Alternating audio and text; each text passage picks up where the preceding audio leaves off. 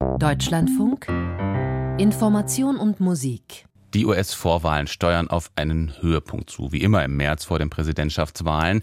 Der Super Tuesday steht bevor und schon jetzt, wie gesagt, es sind die Vorwahlen, dominiert ein Kandidat nicht nur die Berichterstattung über die Vorwahlen, sondern eigentlich die ganze amerikanische Innenpolitik gleich mit.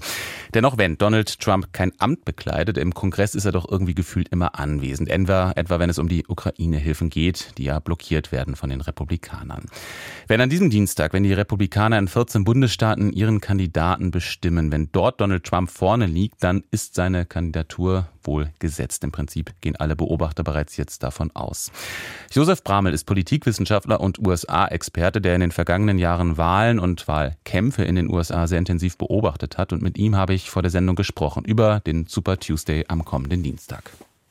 Herr Bramel, also dass nach dem kommenden Dienstag die einzig übrig gebliebene Konkurrentin von Donald Trump bei den Republikanern, also Nikki Haley, dass die im Rennen bleibt, davon geht eigentlich, soweit ich das übersehe, momentan niemand aus. Glauben Sie trotzdem, da kann es noch eine Überraschung geben? Ich erwarte keine Überraschung. Nikki Haley wird den Super Tuesday, also nächsten Dienstag, noch mitmachen. Und danach dürfte die Messe gelesen sein. Donald Trump wird dann mehr oder weniger uneinholbar sein. Ich glaube, sie spekuliert darauf, dass er vielleicht noch dingfest gemacht wird und sie dann die letzte im Rennen äh, wäre, die vielleicht an seine Stelle treten könnte.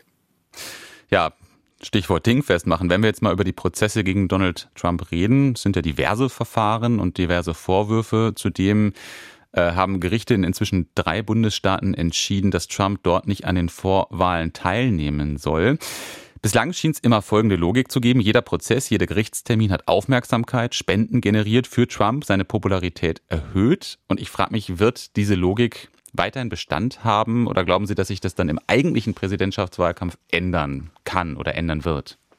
Es war nicht nur Aufmerksamkeit und die damit verbundenen Spenden und eben auch die Tatsache, dass er dieses Geld nicht für Aufmerksamkeit ausgeben musste, sondern eben auch die dann nötigen Schulterschlüsse, die eben Ron DeSantis nötigen, hinter Trump zu stehen, weil das Ganze angeblich politisch motiviert gewesen sei. Also das hat Trump alles geholfen. Äh, es waren vielleicht zu viele äh, Anklagepunkte. Ich glaube, dass mit den äh, Schweigegeldzahlungen an den Pornostar Stormy Daniels hätte man sich sparen sollen und auf, sich auf das Wesentliche konzentrieren.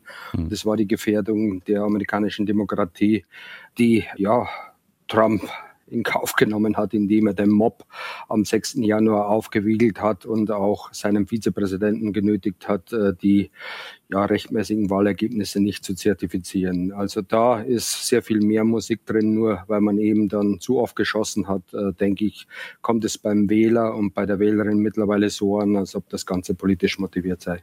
Glauben Sie denn, dass die Justiz ihm tatsächlich einen Strich durch die Rechnung machen kann? Ich finde das sehr schwer einzuschätzen tatsächlich. Das ist in der Tat schwer einzuschätzen. Äh, was klar ist, dass jetzt der oberste Gerichtshof, der Supreme Court, Mitte April sich damit beschäftigen wird, mit Trumps ja, Vermutung, dass er politisch immun gewesen sei als Präsident und auch dann das eine oder andere Verbrechen begehen könne, so Trumps Auslegung.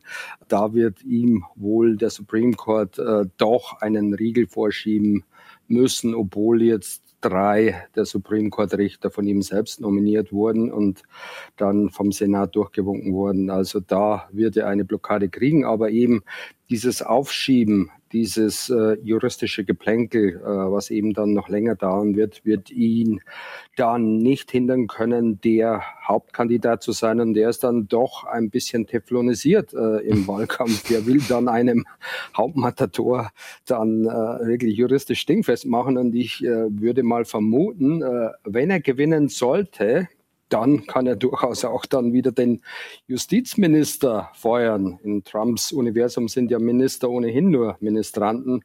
Wenn der eben nicht davon absehen würde, ihn strafrechtlich zu verfolgen oder die unteren Instanzen oder Trump ist auch zuzutrauen, dass er sich als Präsident dann selbst für vergangene Verbrechen begnadigen würde. Also damit müsste man rechnen. Sollte er gewinnen, äh, wäre ihm alles zuzutrauen. Sollte er verlieren, dann äh, wird es schwer für ihn und ich vermute ohnehin, dass er auch deswegen zur Wiederwahl angetreten ist, als Flucht nach vorne, um äh, diesen Anklagen zu entkommen als Präsident. Lassen Sie uns dann einen kurzen Schwenk rüber zu den Demokraten machen. Da gibt es seit einigen Wochen innerhalb der Partei auch mehr oder weniger laut formulierte Zweifel daran, ob der schon lange gesetzte Kandidat auch wirklich die beste Wahl ist. Wobei vor allem das Alter von Joe Biden im Vordergrund steht. Das ist bekanntlich nicht so sehr viel höher, als es bei Trump der Fall ist. Und auch schon 2020 hat der Versuch Trumps, das Alter von Joe Biden, ich sag mal, als Wahlkampfwaffe zu nutzen, ja nicht wirklich verfangen. Warum trotzdem innerhalb der Demokraten diese teilweise so offen formulierten Zweifel wegen des Alters?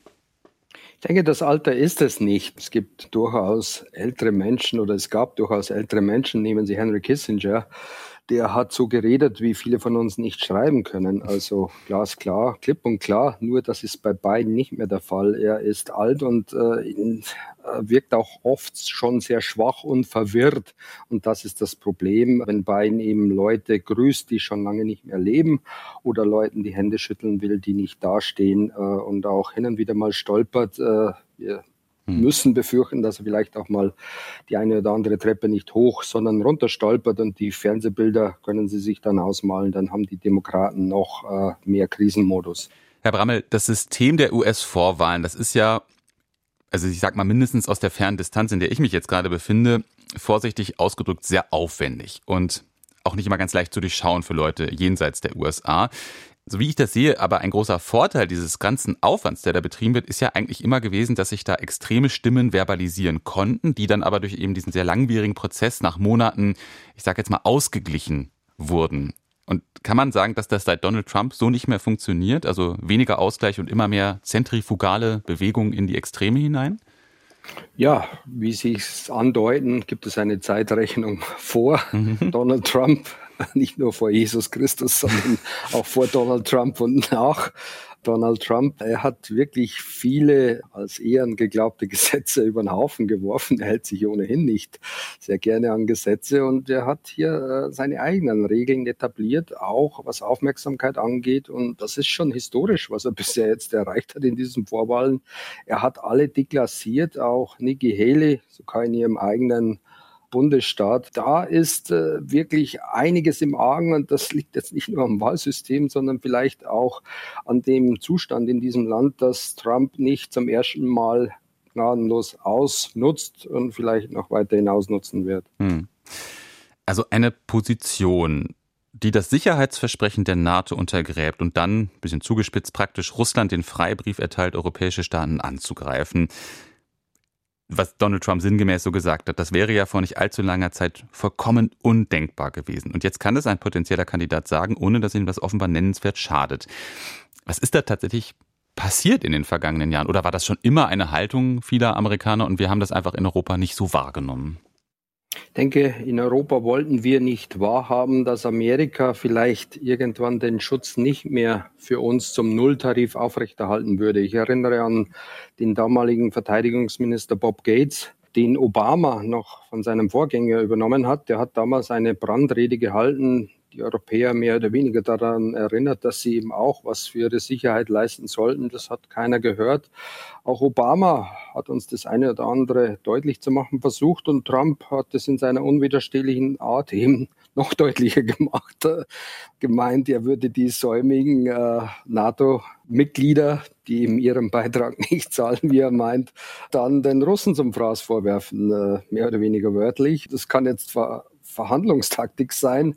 Aber sein ehemaliger Sicherheitsberater John Bolton meint, nein, der, äh, das wäre nicht nur Verhandlungstaktik, sondern der hat überhaupt ein Problem mit NATO, mit Allianzen. Aber das ist nicht der erste Tabubruch, der Trump nicht geschadet hat, erinnern sich daran, was der alles gesagt hat. Und jeder meinte, äh, ja, jetzt ist es vorbei, der kann doch nicht Präsident werden. Ja, er wird Präsident. Und was wir auch übersehen haben, dass Amerika sich jetzt immer mehr auf sich selbst fokussiert. Das ist jetzt nicht nur im militärischen Bereich so. Und wenn sich die Amerikaner militärisch für etwas interessieren, dann ist es nicht mehr der alte Kontinent, auf dem wirtschaftlich ohnehin nicht mehr viel zu holen ist. Äh, und auch nicht gegen ein Russland, das Amerika nicht wirklich wirklich gefährdet, sondern China. Die Hauptbedrohung ist China und äh, Amerika wird sein Pulver trocken halten. hier sich nicht verkämpfen, das nötige tun, um die Alliierten in Asien nicht nervös zu machen, sonst hätten die Japaner und Südkoreaner auch keinen Anreiz mehr, Tribut für den amerikanischen Schutz zu zollen. Also macht man das Nötigste und lässt aber dann den Rest den Europäern. Jetzt ist es soweit. Amerika ist schon seit längerem Richtung Asien orientiert und das wollte der eine oder die andere hier in Deutschland und in Europa nicht sehen. Am kommenden Dienstag ist Super Tuesday in den US-Vorwahlen und da dürften die Weichen gestellt werden für Donald Trump als Kandidaten für die Republikaner. Darüber habe ich gesprochen vor der Sendung mit dem USA-Experten Josef Bramel.